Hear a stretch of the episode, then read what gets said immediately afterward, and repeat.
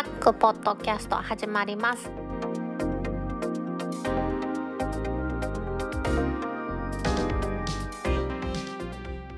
2020年10月30日タックポッドキャスト2第118回目の始まりです。この番組は天王寺アップルクラブの大道とコメントのコーナーからはタックメンバーの北尾姫とお届けします。今日のオープニングはですね iPhone12 Pro iPhone12 Pro ですね。買いました。まあそれがどないしてんっていう話かもしれないんですけれどもなかなか今回の iPhone ですね。今までとデザインも変わってきたこともあってですね少し特徴的な感じがしますので皆さんにちょっとこの使い勝手をお届けしたいなと思ってオープニングに取り上げました。ダイドの現在の運用としては Apple Store で買いました SIM フリーの iPhone12 Pro それのストレージが256ギガのものに物理 SIM として IIJ のドコモの SIM を入れています。そしてもう1枚は eSIM 楽天モバイルの eSIM を入れています。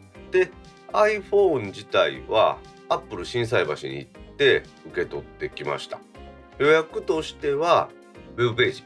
Apple のウェブページから購入をして。そして配送ではなく Apple 心斎橋で受け取りますよという形にして受け取ることを選んだんですね。ご存知のように発売は今月10月の23日だったんですけれども私 iPhone の予約をしたのは予約開始の次の日ぐらいだったと思うんですよね。その日の夜はもう寝てたんでですね。それで配送にすると結構先の方になってしまう。2週間ぐらい先になったんじゃなかったでしたっけ？じゃあもう受け取りにしようかと思って受け取りにするとさすがに23日はなかったんです受け取りが。で23日はもうもともと仕事が忙しくて夕方も行けないので諦めて。受け取り日に一番早くて24日10月24日だったんですが10月24日はご存知のように先週ですね。英治も大阪朝から晩まで忙しいんでですね。まあこれは無理やなと思うじゃあ日曜日の10月25日にしようかと思って10月25日に受け取りをしてきました。アップル心斎橋ですけれどもどこのアップルストアでも一緒だと思うんですが今ですね入場制限みたいなのがされていまして中にですね人は入れてくれないんですよね。ただ今週からですね10月26日ですね今週の月曜日からは営業時間だけは通常に戻って朝10時から21時までになってます。国内10店舗ともですね銀座渋谷表参道新宿丸の内川崎栄に京都心斎橋福岡ともにですね全部今でバラバラの時間でした。夜は8時までとか9時までとか開くのも11時からとかってバラバラだったんですがこの度ですね10月26日には10時から21時になりました。あ23時の日はまた8時から空いてたみたいですけどね。アップル心斎橋に行ったんですけれどもその店舗に行く時間を予約してあって QR コードみたいなのもらえるんですね。それをウォレットアプリに登録しておいて外にですねアップルのスタッフ警備スタッフとかいっぱいおるんですよ。中におるスタッフも多かったけど外におるスタッフも多かったです。10人以上は外にスタッフがいて自動ドアの横に受け取りの時間を予約してる方はこちらみたいな釜があったんでそちらに行ったんですね。ほんで QR コード見せてあ分かりましたということでそこで手続き始めるのかと思いきやですね御堂筋っていう大きな道路に面しているこのアップル心斎橋のその広い歩道のところに連れてかれてそこで今日は何しに来たんやとかですね。iPhone12 Pro の受け取りですと。ほんで熱測らせてくれって測られて。分かりました。じゃあ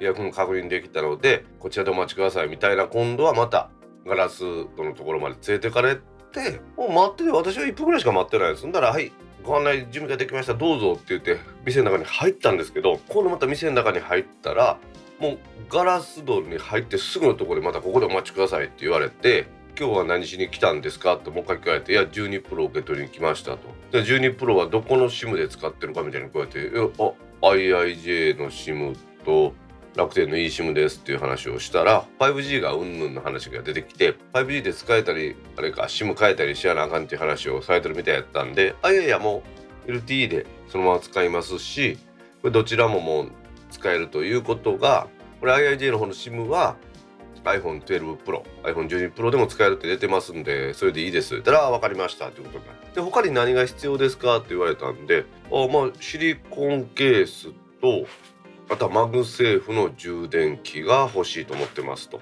で、「ああ分かりました」その他にまあ店内で見ようと思われてるものとかあったら教えてくださいって言われたからあアップルウォッチのソロループこれがサイズをしっかりと測って買いたいんですって言った「分かりました」って言われて「じゃあご案内します」って言って連れて帰ったんですアップルの心斎橋で1階に机がポンポンポンと何個か並んでいてそこに iPhone だとか Mac だとかが展示してあるんですけれどもこちらにどうぞって言われたのが MacBook Pro の前なんですよね。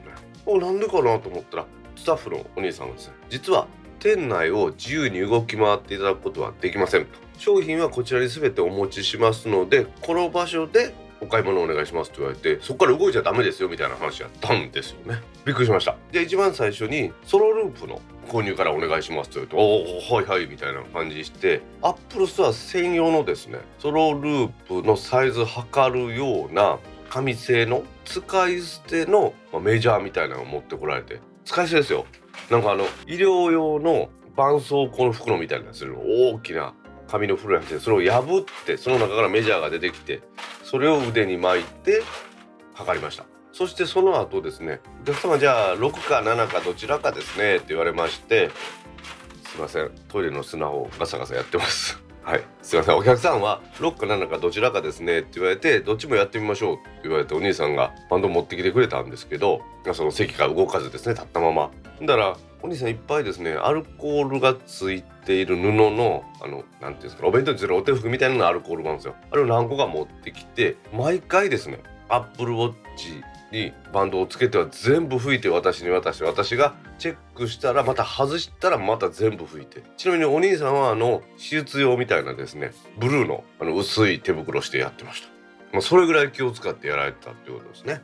でまあソロループは決まりましたと。ちなみに6だったんですけれども6の大きさのソロループ決まりました。で他に何が必要ですかって言われたんでまあ先ほども言いましたようにプロダクトレッドのシリコンケースが欲しいですと。で在庫見てみますって言って在庫見てありますピッてまた端末で押したら今度他のスタッフが私のところまで持ってきてくれてソロループのそのマグセーフの充電器も同じように持ってきてました。最後に iPhone12 Pro お持ちしますねって言われてあそういえばベルキンのフィルムそれもここで貼ってもらうやつタイプお願いしたいです言うたら分かりました。それも私は一歩席動かずですよ。全部スタッフさんが揃えてくれて iPhone もそれまで見せてもらってベルキンのフィルムを貼ってそこまではまあ別にあ動いたらあかんぐらいかなと思ったんですけどその後ですね会計の時ですよ。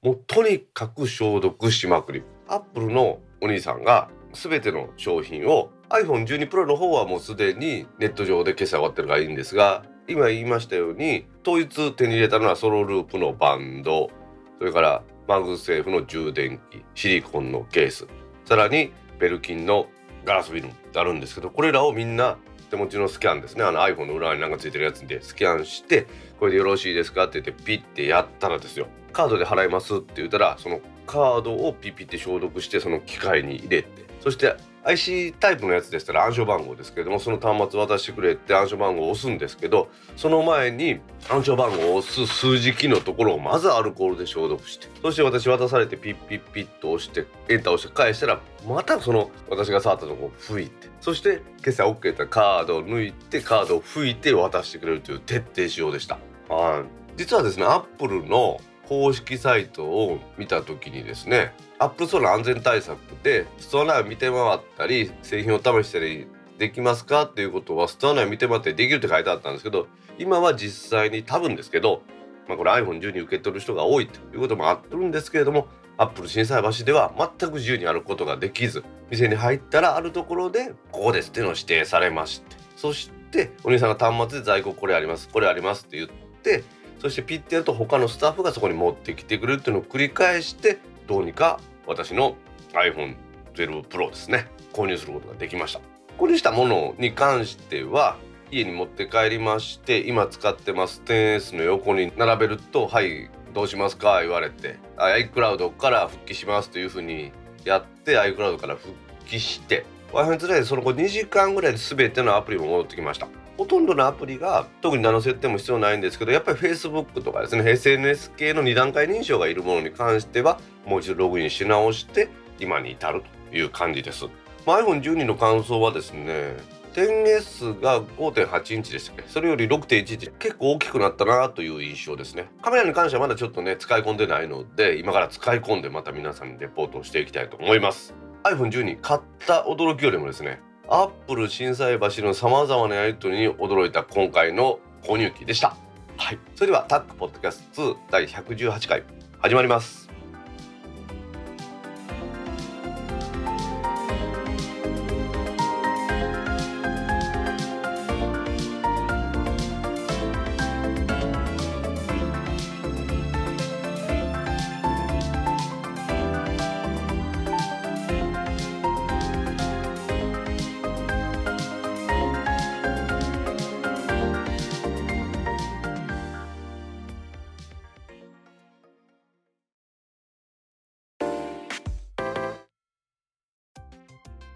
公式ツイッターアカウントでリツイートした記事を紹介します。2020年10月22日5時53分にリツイートした記事です。iPhone12 シリーズは SIM2 本差しでまだ 5G 使えないよ。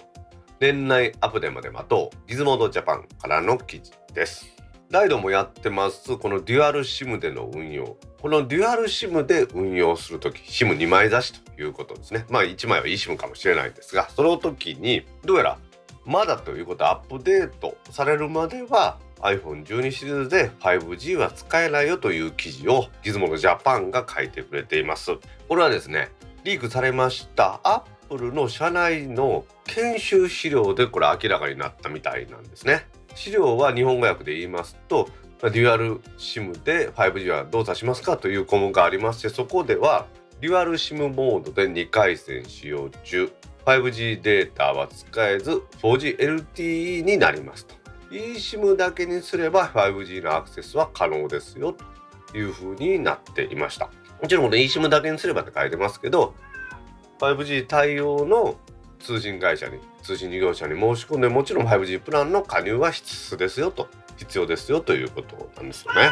さらにはですねアメリカの通信事業者でますベライゾンの社内でもですね資料が出回っていてアップルは年内のアップデートでデュアル SIM モードでの 5G に対応する予定書いてあるんですよね。ですのでデュアル SIM の状況では 5G は使えない。eSIM で 5G がもし対応してるんであれば物理 SIM の方は抜いとかないといけないということのようですよね。じゃあまずこのデュアル SIM の話もう一度しておきますと 10S 以降の iPhone では物理 SIM ですね。ナノ SIM トレイに入れますけれどもその入れるトレイ以外にあと eSIM ですね。電子 SIM みたいなのをもう1個使えるようになってます。これで2つでデュアル SIM ですね。そして実際に私の iPhone なんかそうなってるんですけどもアンテナ表示のところが2段になってうちなんかドコモと楽天って書いてあるんですけどもこれを DSDS デュアル SIM デュアルスタンバイという形になってます。だか電話かかってきてもどっちでも取れるしデータはどちらを優先するかを決めてですねできます。で自動にですね例えばその私だったら楽天にしとって楽天が入らなくなったら今度はドコモ回線の IIJ に勝手に切り替わったりするのができると。いうことなんですよね。これはデュアル SIM にしてるっていうのは電話の方は電話の方で使ってってそちらのプランとデータの安いプランの eSIM を入れてやるという考え方なんですよね。楽天の方はご存知のように eSIM アンリミット V プランですねこれ2980円で使い放題ですが今のところ無料ですからねそっちに使った方が得だと思って私も使ってますこれと話をごっちゃにしてもらったら困るのは iPhone12 シリーズはもちろん全て 5G 対応なんですよ。ですのでドコモ au ソフトバンクの3大キャリアの 5G 対応の SIM を入れて 5G が使えるところに行けば 5G は使えるんです。楽天モバイルは今のところ iPhone10 で 5G が使えることが不明ですのでこれちょっとようわからんんですけれども通信料金も 5G 対応だと高くなりますし SIM の交換が 5G 用の SIM ということで交換が必要だというキャラもありますんでね。ですので私なんかも考えていたのは今は IIJ をメイン回線にしてますけれども MVNO の 5G の対応ですね。IIJ とかマイネオとかですね。その辺の MVNO がどうしても 5G 対応遅くなるようであれば一旦キャリアですね。ドコモソフトバンク au にモバイルナンバーポータビリティ MMP してですねそちらのデータプランを 5G プランにしてさらにはまそれ以外のエリアでは楽天の eSIM からデータ通信したかったんですけどそれがどうやらできないということなんですね、まあ、アップデートを待たないとダメだということのようなんです2020年の後半にはデュアル SIM で 5G が使えるということなんですけれどもこの話ねうちの天王寺アップルのメンバーはちょっと残念がってる人が多いですね。あこの前のね定例オンラインミーティングでもそれができるんだったらそれでキャリアにメイン会社を戻してそして楽天の eSIM を入れて 5G にしようというふうに言ってたんですよね。この番組が配信される時はもしかして確定してるかもしれないんですが楽天の 5G が使えるかどうかっていうのがねいまいちようわからないんですよね。というわけで iPhone12 こちらでデュアルの SIM を使っては 5G が使えないというお話。今年中のアップデートで使えるということですから早くねアップデートしてもらいたいなと思います。2020年10月23日5時53分にリツイートした記事です。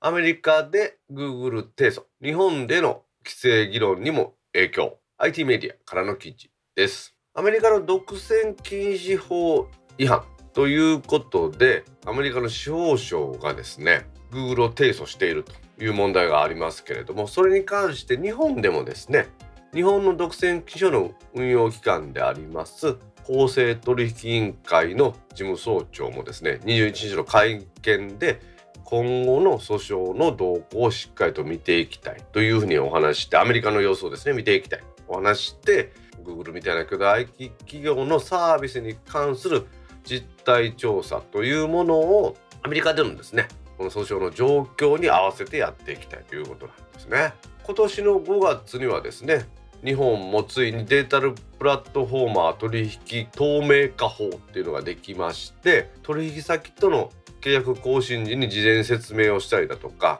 国への状況報告というのを求めていますそして個人のデータですねビッグデータというような感じのものを利用する企業の責任を重くしました改正個人情報法というのも6月に成立してますのでこれでまあこのなんですかデータル市場ですね。しっかり競争していくにあたって不正というか偏りというかですねそういうことがないようにこの2つの法律で日本も考えてると。じゃあ本家本元のアメリカでですね何を今ですね Google に対して司法省が言うてるかと言いますとこれ一言で言いますとネットの検索だとかこの広告の分野でですね圧倒的なシェアを Google は持ってます。それを利用して公正な競争を妨げているということがアメリカの独占禁止法に違反しているということで今回その司法省が出しました訴状の冒頭にですね Google はかつての姿とは様変わりしたというふうに言われてるんですね。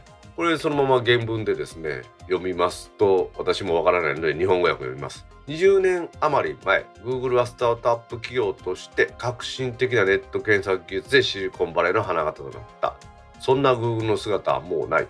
今の Google はネットの独占的な門番であり世界で最も裕福な企業の一つだ。というふうに書いてるんですよね。使用者が特に問題してるっていうのが Google がスマホメーカーと交わしている契約があってって何十億ドルも Google が払ってるんですよ Google がスマホメーカーに払って Google 検索をスマホの初期設定にしたっていうことがあるらしいんですよね。Apple の iPhone との関係ではですね年間80億ドルから120億ドル日本円でですから1兆円弱から1兆円強ぐらいのお金をですね Google が Apple に支払いしてですねこの検索の初期設定の座を保っていたということなんですね。まあ、iPhone の利用者多いですからね。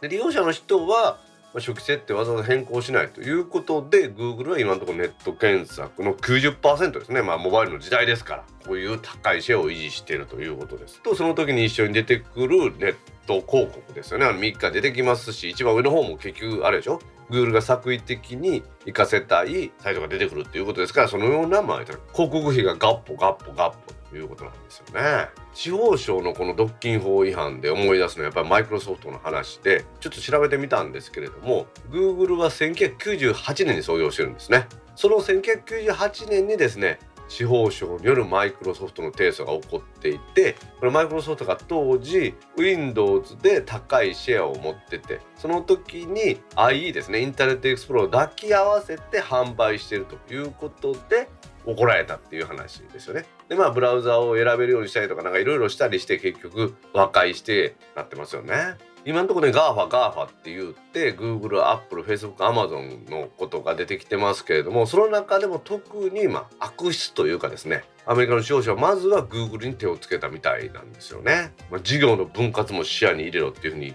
言ってるみたいですからねまあちょっと乱暴な感じもしますけれども Google は2013年にも米連邦取引委員会で独禁法に違反しないか調査した時その時は大丈夫だって言われたんですけれどもやっぱりその後2013年から7年も経ってですねやっぱりいろいろあるということみたいですよね。まあ Google はですねこのマッチングシステムっていう広告ですかこれでね過去に検索したもんからその購買意欲がありそうなもんですか？例えば私がアップル関係の iPhone12 のアクセサリーを検索したらその後そればっかり出すというようなことをやるっていうのね得意ですからね、まあ、日本でもその規制を考えないといけないんですかね。アメリカの巨大企業である Google ですね。アメリカでは独禁法で訴えられ日本でもそのような動きがあるというニュースでした。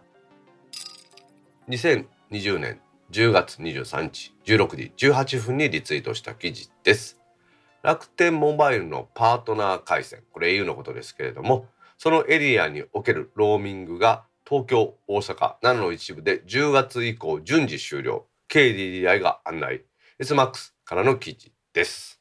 楽天モバイルの au 回線のローミング。これパートナー回線のローミングというやつですけれどもこれが10月以降に今言いました東京大阪奈良の一部で順次終了になっていくそうなんですよね。これは KDDI が10月22日に発表したんですが楽天モバイルが MNO 移動体通信事業者 MNO 事業じゃなくて MNO のですねキャリアとしての事業として自社回線ですね楽天回線を構築して提供している楽天アンリミット V プラこれを使ってる人向けの au 回線のローミングサービスの提供エリアというのを更新しているらしいんですね。もうすでにこの10月22日時点で東京の一部23区はいいんですよ。大阪も大阪市内はいいんですけどそれ以外でいろいろとローミングを終了しますというふうになってますね。もともとですね以前うちの番組にも取り上げたと思うんですけれども楽天と KDDI が協定を結んでいて都道府県ごとにですね楽天モバイルの自前回線での人口カバー率がエリアで70%を上回った時点で両者の協議を経て各都道府県のローミングの提供をやめるというようなお話が出てるんですよね。ただしこれにはちょっと条件があって東京23区や名古屋市大阪というのはもともとローミングしてもらえるということになってるまあそのビルの陰だとかあとは地下とかそういうとこもあるからということなんでしょうね。それ以外に局地的なトラフィック混雑があったりしたらそういうところがまあ除きましてローミングエリアが減っていくということなんですね。東京で今見ますと地図を見ますとですね23区のところはまあ終了しないんですけれども今から終了する一部終了するところで多摩地方が多いんですね。府中とかですね。青梅とか奥多摩町とかですね。そういう風な感じで東京23から見たら西の方のエリアが多いような感じですね。大阪は結構もう大阪市の周りはどんどんどんどん消えていくみたいで堺市岸和田市豊中市池田市吹田市泉大津に高槻貝塚森口枚方茨城八尾泉佐野とかいう感じでこういうところはどんどんローミングを終了していくようなんですよね。この問題でも楽天が一生懸命まあ整備してるというのもあるし楽天にとっても経済的負担が減るということなんでしょうね。今ですね我々のように楽天のアンリミットプランを申し込んでる人間は KDI のローミングが5ギガまで無料で使えるんですよね。で実は楽天モバイルは KDI に1ギガあたり500円払ってるということですから私が5ギガを全部まあ今月も使い切ったんですけれどもすると2500円楽天から KDI に払ってるってことですかね。私は一応2980円月額になってますが今のところ1000もですね楽天が無料でええっていう点で払ってませんのでそういうところもあっって楽天は早く頑張ってですね自社エリアを作ってそして7割を超えたらまあ KDI に返すっていう考え方なんですかね。回線を返すっていう考え方でやっていってるのかもしれないんですがこれですね7割のとこで切り替えられるとですよ人口カバー率で7割ですから決して面積で7割じゃありませんからつながないつながないということが出てくるんじゃないかなというふうに思ってるんですよね。もともと言われてる話は、まあ、人口カバー率が70%を超えたらですねその瞬間ケリー大がもう手引きますと言うたらですよ今まで99%以上のカバー率だったのがポーンと7割に落ちるわけですよね。これはだいぶ厳しいところになると思いますので今月以降がですね楽天モバイルの正念場なのかなと思うんですよね。天王寺アップルクラブのメンバーでスラックの板を作ってですねそこで楽天モバイル使ってる人なんかでいろいろと情報交換してるんですけど最近はやっぱり東京でも大阪でも速度が極端に低下してるっていうような感じがしますね。これやっぱりアニミットプランを申し込んで取り合いになってるというのもあるんだなと思うんで楽天のサービス、まあ、今のところ無料ですからね私そんな文句言う気ないですけどこれ2980円払わせるんだったらいろいろ言いたいこと出てきますんでね。楽天モバイルの au 回線のローミング。その地域がそのエリアがだんだんと減っていくというお話。楽天にはね自社回線の構築さらに頑張ってもらいたいなと思います。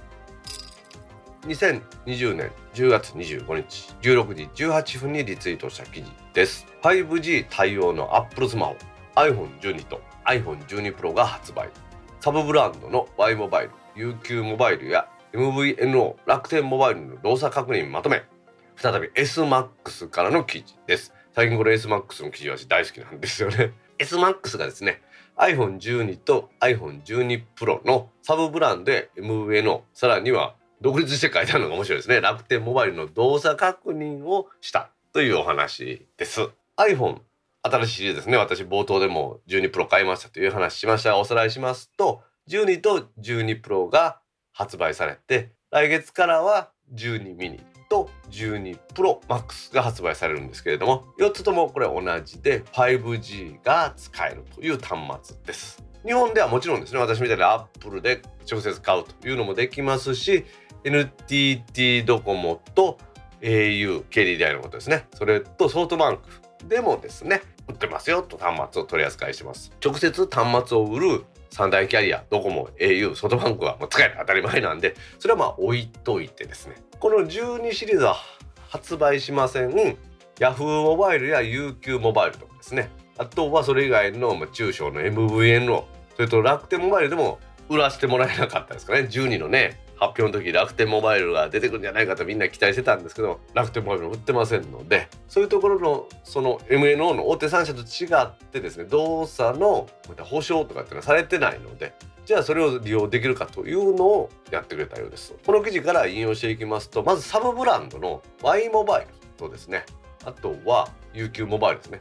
これはどちらも特に問題なく使えるということで Y モバイルに関しては今まで同様にソフトバンク版の SIM ロックがかかったものでも Y モバイルの SIM は使えます。UQ モバイルの方 UQ モバイルの方はまた今の話と同じような感じなんですけども A は SIM ロックがかかった端末でも使えますでこれちょっとですね UQ モバイルはですね au のボルテ VOLT に対応しているマルチ SIM っていう方のやつですねあのナノ SIM だとかいろんなサイズに対応してるあの SIM なんですけれども UQ モバイルは前はですね au 版のボルテ非対応の SIM っていうのを出してるんで、まあ、これはもう新規の受付はもう終わってるんですけどねその VOLT 非対応の SIM では利用はできないということですから古い SIM の人はできないのでちょっと気をつけてくださいねということですね。で気になる MVNO の方ですけれども MVNO は結論から言いますとどの MVNO でも問題なく使えるようです。まあもともとねそれはキャリアの回線を借りてますからどこも au ソフトバンク借りてますから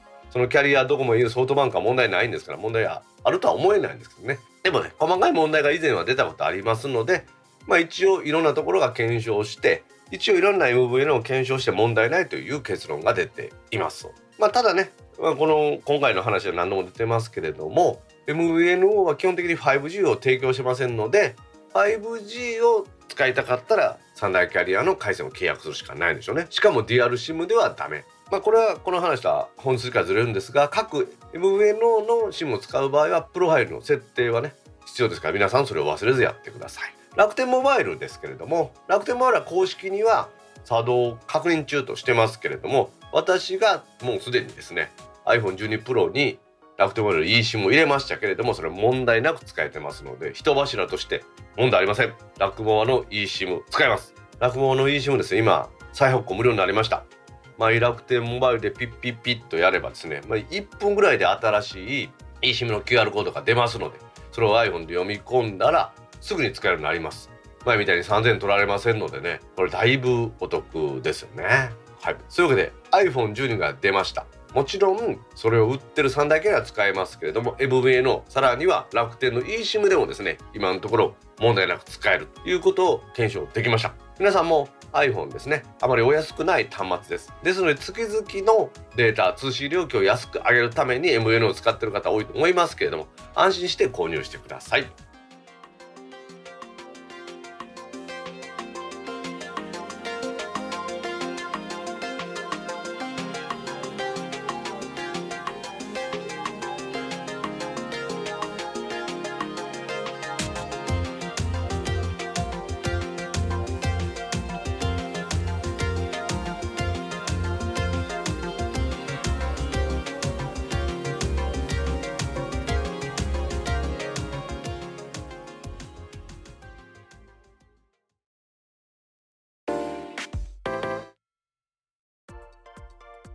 タックポッドキャストにいただいたコメントを読んでいくコーナーです。このコーナーからはタッグメンバーの北尾姫とお届けします。皆さんコメントありがとうございます。はい今週もたくさんのコメントありがとうございます。ツイッターでハッシュタグタックキャストとタック宛てにツイートいただいた中から一部を紹介します。はいお願いします。2週間ぶりに段の画面バッキバキの姫のピクセルをオークションしたらとんでもない金額で落札されそうな予感。ひろふわさんから10月23日20時10分にツイートいただきました。はいひろはさんコメントありがとうございます。ありがとうございます、まあ、ちなみに言わせてもらうとですよ。はい高い値段でひろはさん買い取ってくれるかもしれんで。そういくらから言ってくれるかな。まあそれは最低3万ぐらいじゃない？高いな。まあまあ高いな これさでも私新しくなったからさカメラもやっぱり違うわ。カメラもなんか故障してたみたい。やっぱ落とした時に故障してたんかな？うん。なんかちょっとスモーキーな感じに映ってんねん全部。曇曇ったっていう感じ？もやがかかったみたいな感じ？女性やったらもやかかった方が綺麗に映るやん。うん。でもあの AGM 山形の時にあのほらしゃぶしゃぶの湯気の向こうに映った姫綺麗やったよ、うん湯気で湯気でね。うん、わしも iPhone12 買ってカメラめっちゃ綺麗やわ。綺麗よね。全然違うよね。あそっか。でもまだ比べっこしてないもんね。あれ置くとこがうちの猫の写真。え使用前と使用後じゃないと分かりにくいやん。今送ったで。ほんまや。すごいね。普通の一眼レベルやん。そうね。一眼も届いたんですよソニーのね。うんそれと見比べてもそんな遜色ないとまでは言い過ぎかもしれんけど、うん。まあ、パッと見た感じはね同じようなレベルなんでいいなと思ってですね。うん確かに。それとあの業務連絡っぽくなって申し訳ないんですけどはい。姫にこの前まで先日まであのほらピクセルが割れたっていうことで貸してた AX7 ですね OPPO の。うん貸してもらったんですけどパスコードかかってるんですけどこれパスコードかかってたらリセットできないんで困ってるんですけど。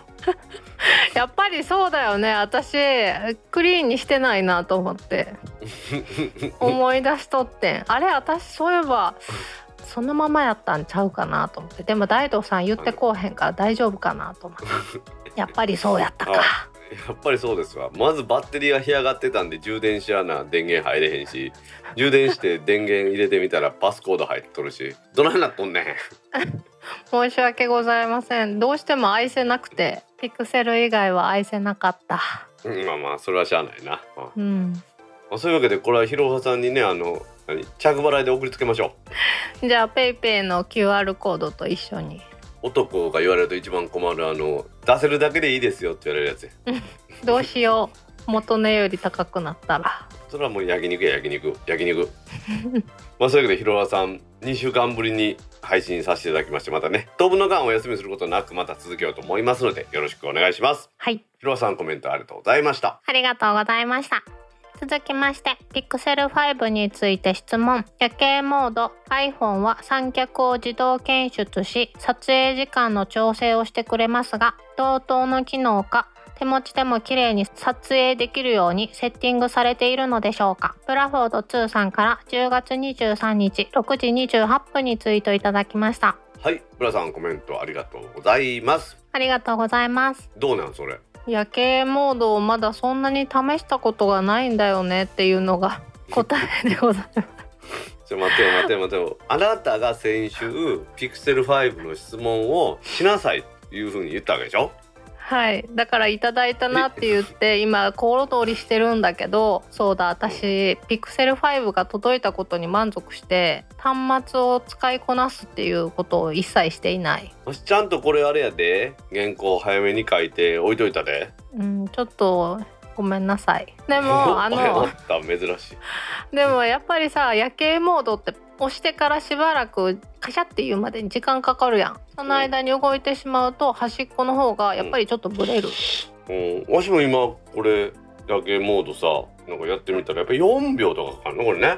そういうのの撮影時間とかも三脚でとかなんかあるんでしょうね。多分ね。あの、うん。ブレないとかそんなんが。うんちょっと一回三脚みたいな固定をして撮ってみます。うまあそうやね。あの窓ガラスにピタッと貼り付けてやったら動けへんなるやんか。ーんでも動いたらあかん動いたらあかんって思えば思うほど動いてしまえへん？なんやろ？うん。人間の心理ってあかんって言われたらどうしてもやりたくならん？私はそういうのないです一切。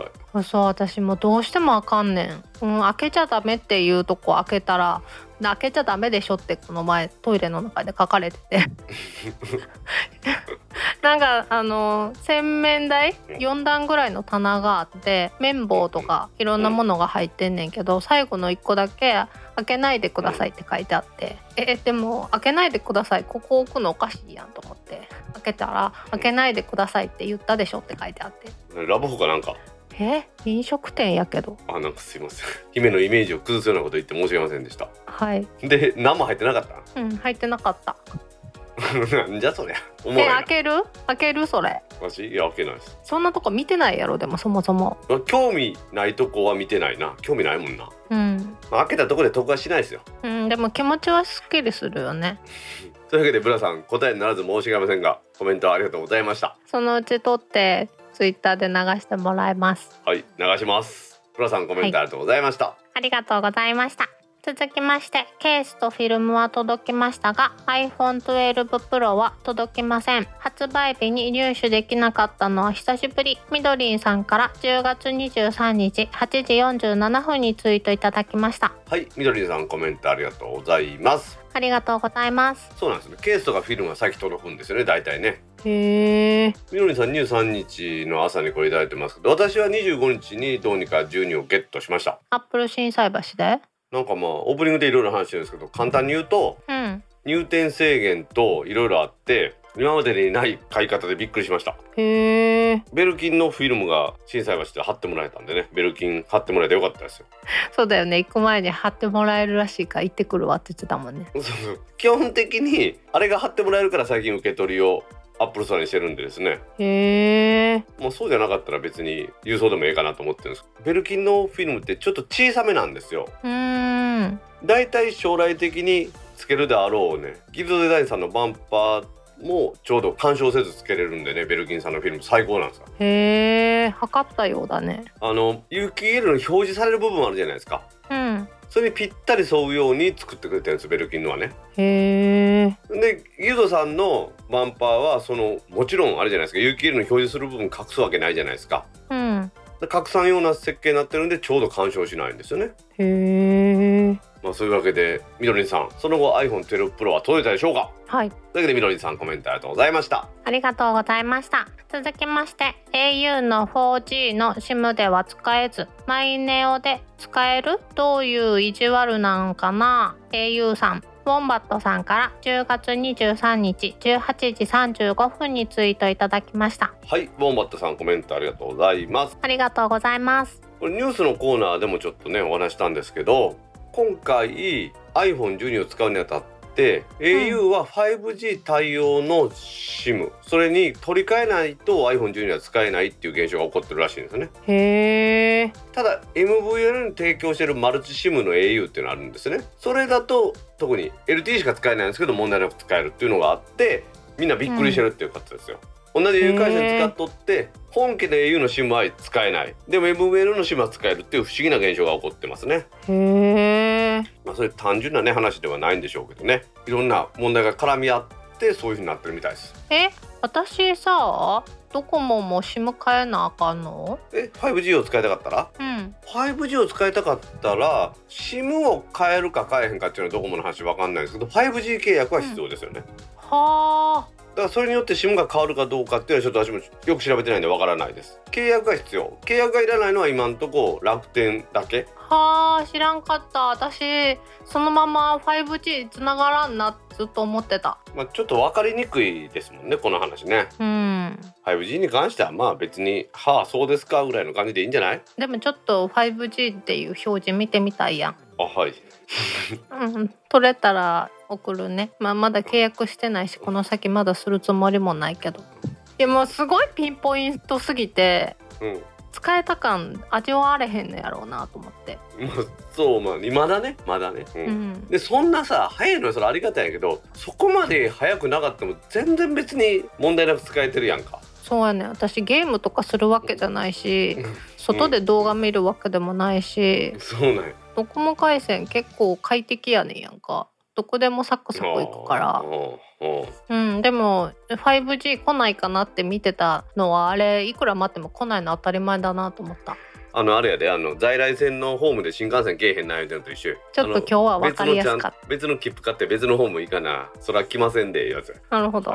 勉強になりました。というわけでウォンバットさんコメントありがとうございました。ありがとうございました。続きまして第117回で目玉親父が鬼太郎の左目になるとか鬼太郎はなぜ赤眼に目玉親父は鬼太郎の実の父なの深夜アニメの墓場鬼太郎第1話を見てください答えはほぼ全部ここにあります電気グループのもののけダンス懐かしいかのさんから10月23日18時50分にツイートいただきましたはいガノさんコメントありがとうございます。ありがとうございます。北郎ループですね。ゲゲゲの鬼太郎じゃなくてその前身ってこと？わかりません。なんで調べてないねん。いや一応このあれやで。ガノさんがこの後に URL で YouTube のこのアニメうん。の URL をつけて見たことは見ましたよ第1話。うん。それと「ゲゲゲの鬼太郎」と「墓場の鬼太郎」の違いとかっていうのは私は素人なんでわからないです。なるほどで墓場の鬼太郎はどうやったん、鬼太郎の目玉親父がまだ何？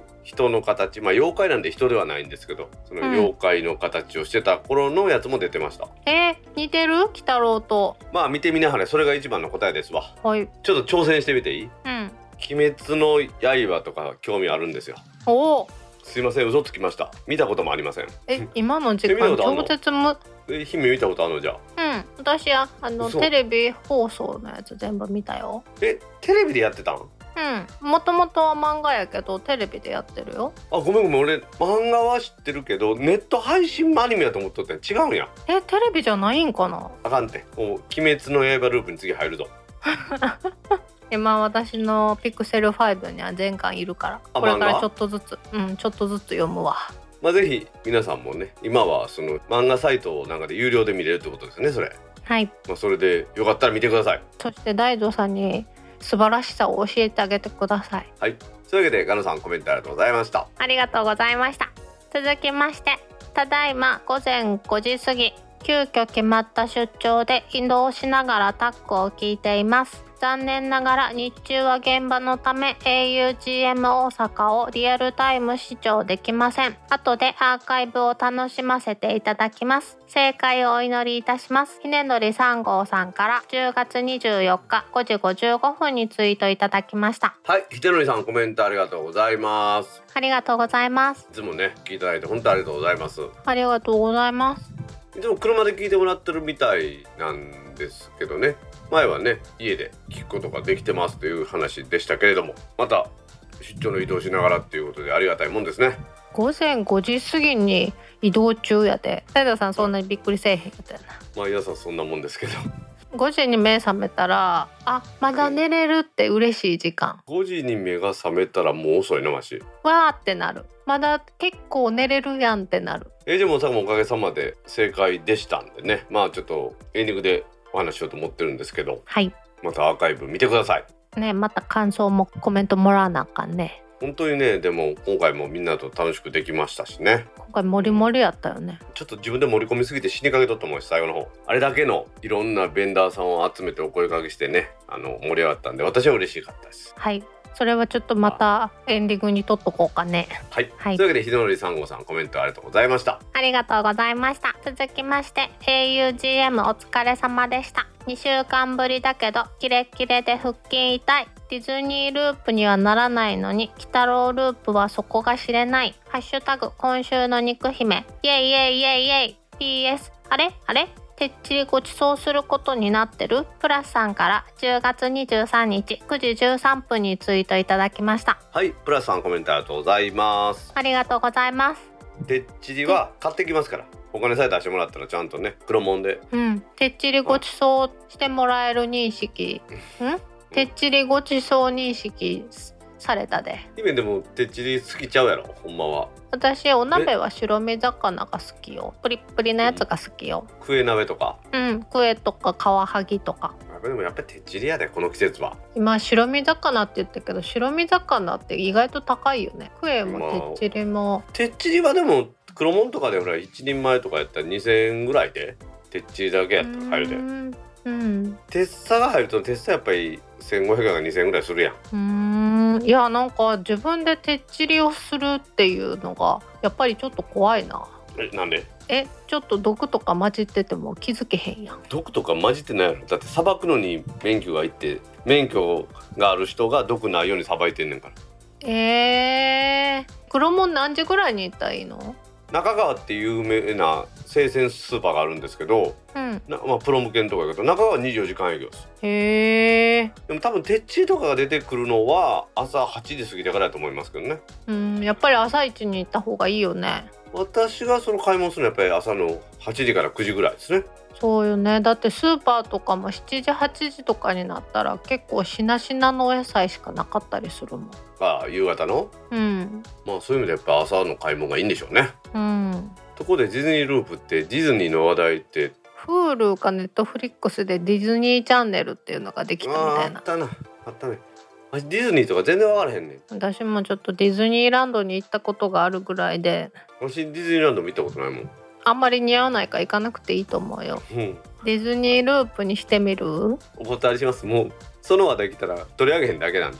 私も困るからいいよ。そういうわけでプラスさんいつかじゃあてっちりを食べましょはい楽しみにしてます。うというわけでプラスさんコメントありがとうございました。ありがとうございました続きまして augm 大阪お疲れ様でした私は仕事の都合で今は県外に出られません。できればリアル開催する時も一部でいいので配信してもらえると嬉しいです。イクラムさんから12月25日8時59分にツイートいただきました。はいイクラムさんコメントありがとうございますありがとうございます。はいエイジも大阪見ていただいてありがとうございますありがとうございます。昔はねエイジも大阪もずっと配信してたんですよねそうなんだよね。うんでもまあ配信のね専属のスタッフの確保も難しくてその他やっぱりねああいうコンテンツは来てもらった方へのご案内ということで結局配信ができないっていうネタも多かったりしたのでもう今やってませんちょっと止めてくださいとかあったよね。そうそう来てくれた方へのプレミアムな内容と楽しんでもらいたいと思ってますはい。エイジも大阪楽しくやらせてもらいましたんでね日村さんまたぜひぜひもう本当にリアルでやるときは次来てくださいよもう今度はね多分限定何十人ってなると思うんですよどうしてもうーん。でっかいとこに少人数ってことになると思いますんでねうん。それなんかさ、ベンダーさんとスタッフの数の方が多そうじゃない？お前ねオープニングで話したけどさアップル審査員がそうやったもん。客よりスタッフの数が多い。おー。うん。まあ面白かったよ。え緊張するよねでもスタッフの方が多かったらね。なんか飲食店とかあるやん。誰もお客さんいなくてお客さん私たちだけみたいな。もうなんかスタッフの人店員さんがみんなはこっちを見てるような気がしてちょっとグラス置いただけで「あご注文何しましょう?」とかって言われるとドキドキせえへんしません。でも早く帰らなあかんのちゃうかなっていう。そんなの気にするんやったら店行けへんかったらええでうんちょっとなんかそのツッコミされるような気がした。ツッコミ前にちょっと思ってた。まあ姫はまあわしのあの普段の格好見たら分かるようにどう思われるがええって格好してるのセッター履きのジャージとかで来るやろ。うん最初一緒に歩くの嫌やったもん。今そういう消費の告白するなよおい なんかもう今となってはどうでもいいけどこのうん。いい年やんか私たち。このなんかちょっと赤い人別に私の旦那さんでもないし付き合ってるわけでもないし友達やけど友達っぽくないかなとか。私今誰かに赤い人った会かな 誰かに会ったらどうしようとかめっちゃ思った。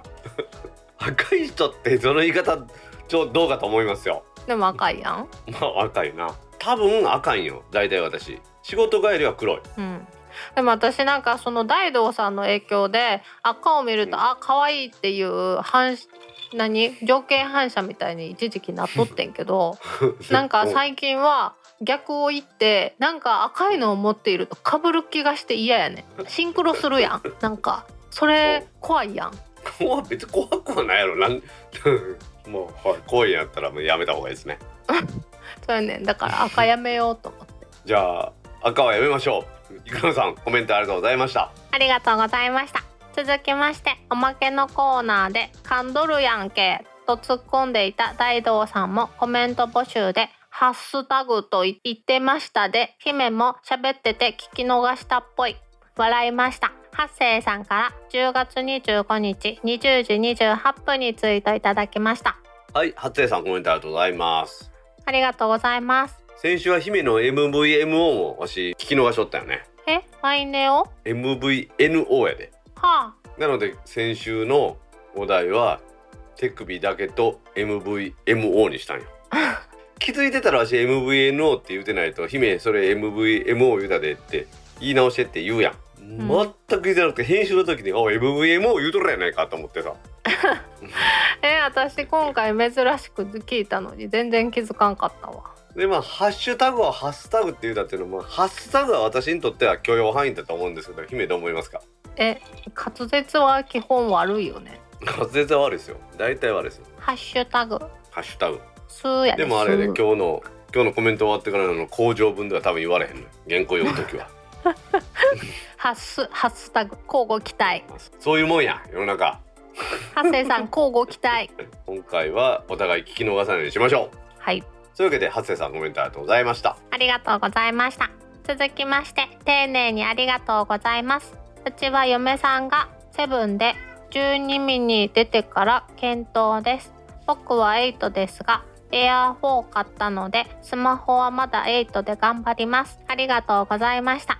ラジオも毎週楽しみにしています。ガンタムさんから10月25日21時にツイートいただきました。はいガンダムさんコメントありがとうございます。ありがとうございます。実はねあのマグセーフって言って新しい iPhone12 から新しい充電のスタイルのピタって本体にくっつく磁石の充電器出たんですよ。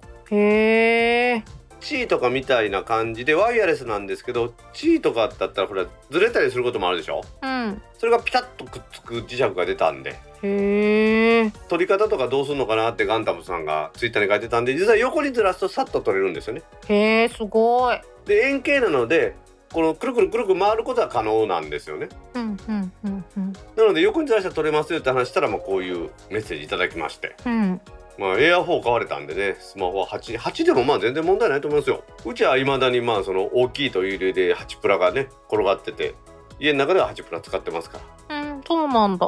そうなんですよ。字が大きいのでへねえ。おー。字が大きいのは正義です。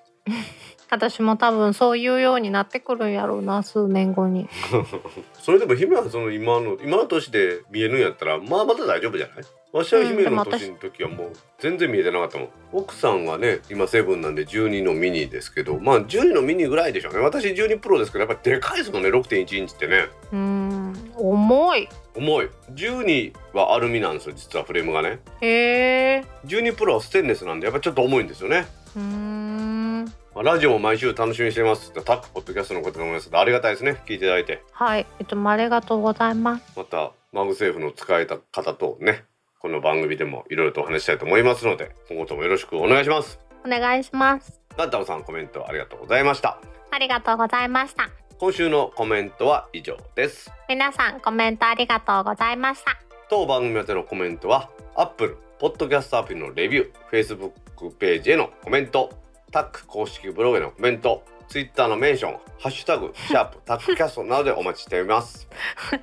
ごめんもう一回ハッシュタグもう一回ツイッターのメンション、ハッシュタグ、シャープ、タックキャストなどでお待ちしています。ハッセイさん言えちゃいましたお待ちして言ます いますね。皆さんコメントありがとうございました。ありがとうございました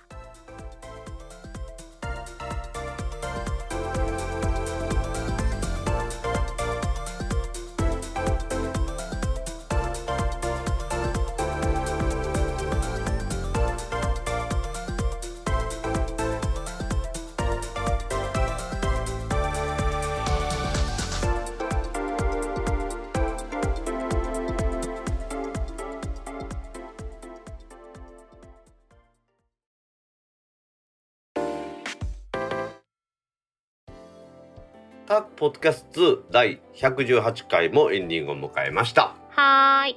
今日はですね、先日行いました AUGM 大阪オクトーバー2020の開催についてお話ししたいと思います。はい。もう秋も深くなってまいりました。この10月の24日の土曜日に YouTube ライブで AUGM 大阪オクトーバー2020ということで今年3回目の AUGM 大阪を開催しました。はい。はい。姫もスタッフ参加してくれましてねお疲れ様でした。お疲れ様でした今回はですねハチベンダーさん来られてですね。さらにはボーイ先生のお話ということで超盛りだくさんでした。いやーでもあっという間だったよね。結構長時間だったよね。まあ11時からですからね、まあ、11時半ぐらいから一悶着ありましたから結局5時半までで7時間ぐらいやってたんですか？うん。何？一悶着っていうのはパソコン忘れた問題？一悶着はあのベルキンジャパンのですね石井さんがパソコン忘れてですねあれね奇跡が起こってたの。実は前日にですよ。うん。石井さんからメッセージが来てうん「大悟さんあの明日のもうプレゼンは全部作り終わりました」と。うん。よかったら先にちょっと見てみてくださいって言ってパワーポイントの資料送ってきてくれたんですよ。うん。でそれで私の手元にあったからあれをどうにかですねアドビの中尾さんに送って中尾さんが画面共有してできたわけですよ。だから姫がズームに入ってきた時中尾さんが「大悟さん送ってください」って言うとったでしょ？うんあれはそういう理由なんです。私のところにあったから。あれわしのところになかったら石井さん会社行くしかなかったんやか いやなんかできる候補アリスが持ってたんかなと思って。ら違うね。私が持ってたんですよあれデータを。すごいね。そりゃ奇跡だわ。次にねベルキンの次はアイゾトープジャパン。まあ実際にはビビックスの青木さんっていう方がやってくれたんですね。あの RX8 っていううん。ノイズとか消したりすごい音声処理ソフトっていうんですかね。うんあれの話をしてくれましたけどまああれもねいろいろ縁があって初登場ですアイゾトープジャパンさん。はい。やっぱこれはもうポッドキャストやってる人あと音声とか音楽やってる人なんかもボーカルノイズを消すとかっていうのにめっちゃ使ってるんですよねみんなね。うん。なんかすごい。姫の音もこれを使ってノイズ消してるんです私の音も。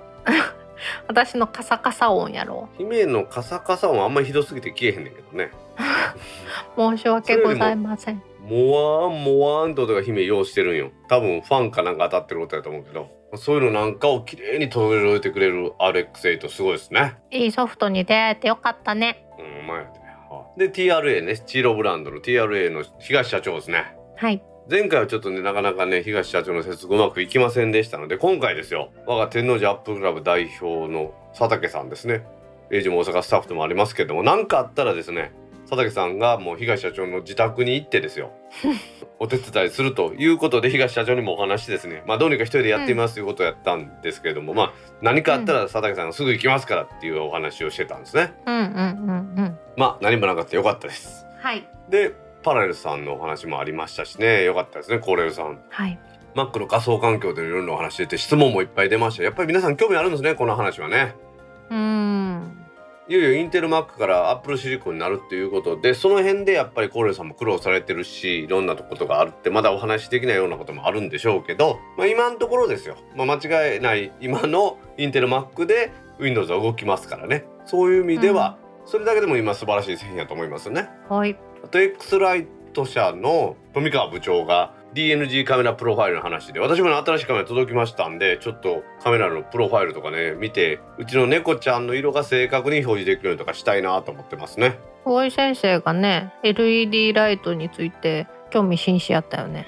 ね富川部長が LED ライトの話してくれましたけどやっぱりね一様なスペクトラムっていうのは太陽光でないとやっぱ難しいんですよね。うん。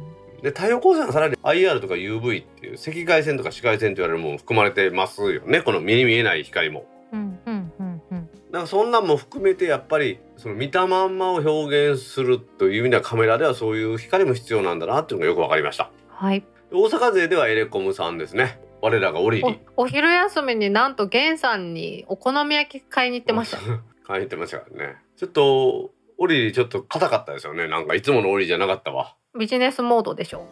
もうそう。あんな白いワイシャツにネクタイのオリリ初めて見たわ いつもおしゃれだよね。わしが白いワイシャツ着とったらびっくりするやろ？うーん。でも私なんかで見たことあるよ。法事。法事。あんたあれやんか。わしが法事に行って近鉄百貨店で果物買ってたら「ダルさんどこ?」って言うから「天王寺」とは私も天王寺ご飯食べようって飯食うたやねん。あー中華。あ中華中華。あの時喪服やねんかわし。よう考えたら。白いワイシャツって ごめん大道さんに興味なさすぎたわ。反省してる。喪服や喪服。あとは松葉製作所さんの松葉さんですね。これすごかったよね。すごくなった。工場の中でね。工場めっちゃかっこよかった。でまあ嬉しかったのはね今回クロードファンディングで Apple Watch なんかの充電台をですね木製充電台をクラウドファンディングで出されてるんですけどうん。AGM 大阪開催中にあっという間にねどんどん人が増えましたもんね。その出資者が。はい。あれもありがたかったですね。まあうちのねタックのオンライン集会やった時も佐竹さんも注文しましたからね。おー。で最後はアドビさんですよ。はいベルキンさんの協力から待つこと6時間ぐらいですね 時々なんかいろんな人に呼び出されるんだよね。だからずっとなんかオンラインにしてくれてたよね。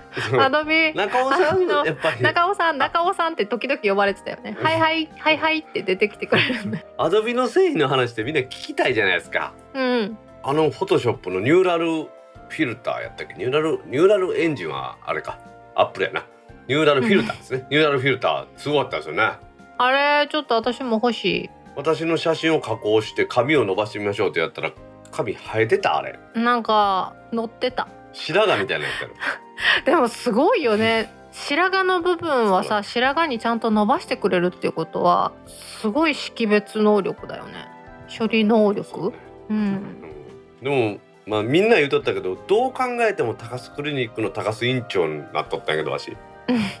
なんか美肌効果も入ってるからね女子にぴったりだよね で間ね魚井先生のお話約1時間ほどしてもらったんですけど「Apple is not enough」今回出た技術とかを魚井先生が前でこれは満足これは満足でないとかいう話をしてもらったいいお話でしたよね。はいで魚井先生の話が始まった瞬間私はあの実はすだちチューハイを作りに行ったんですよね台所に。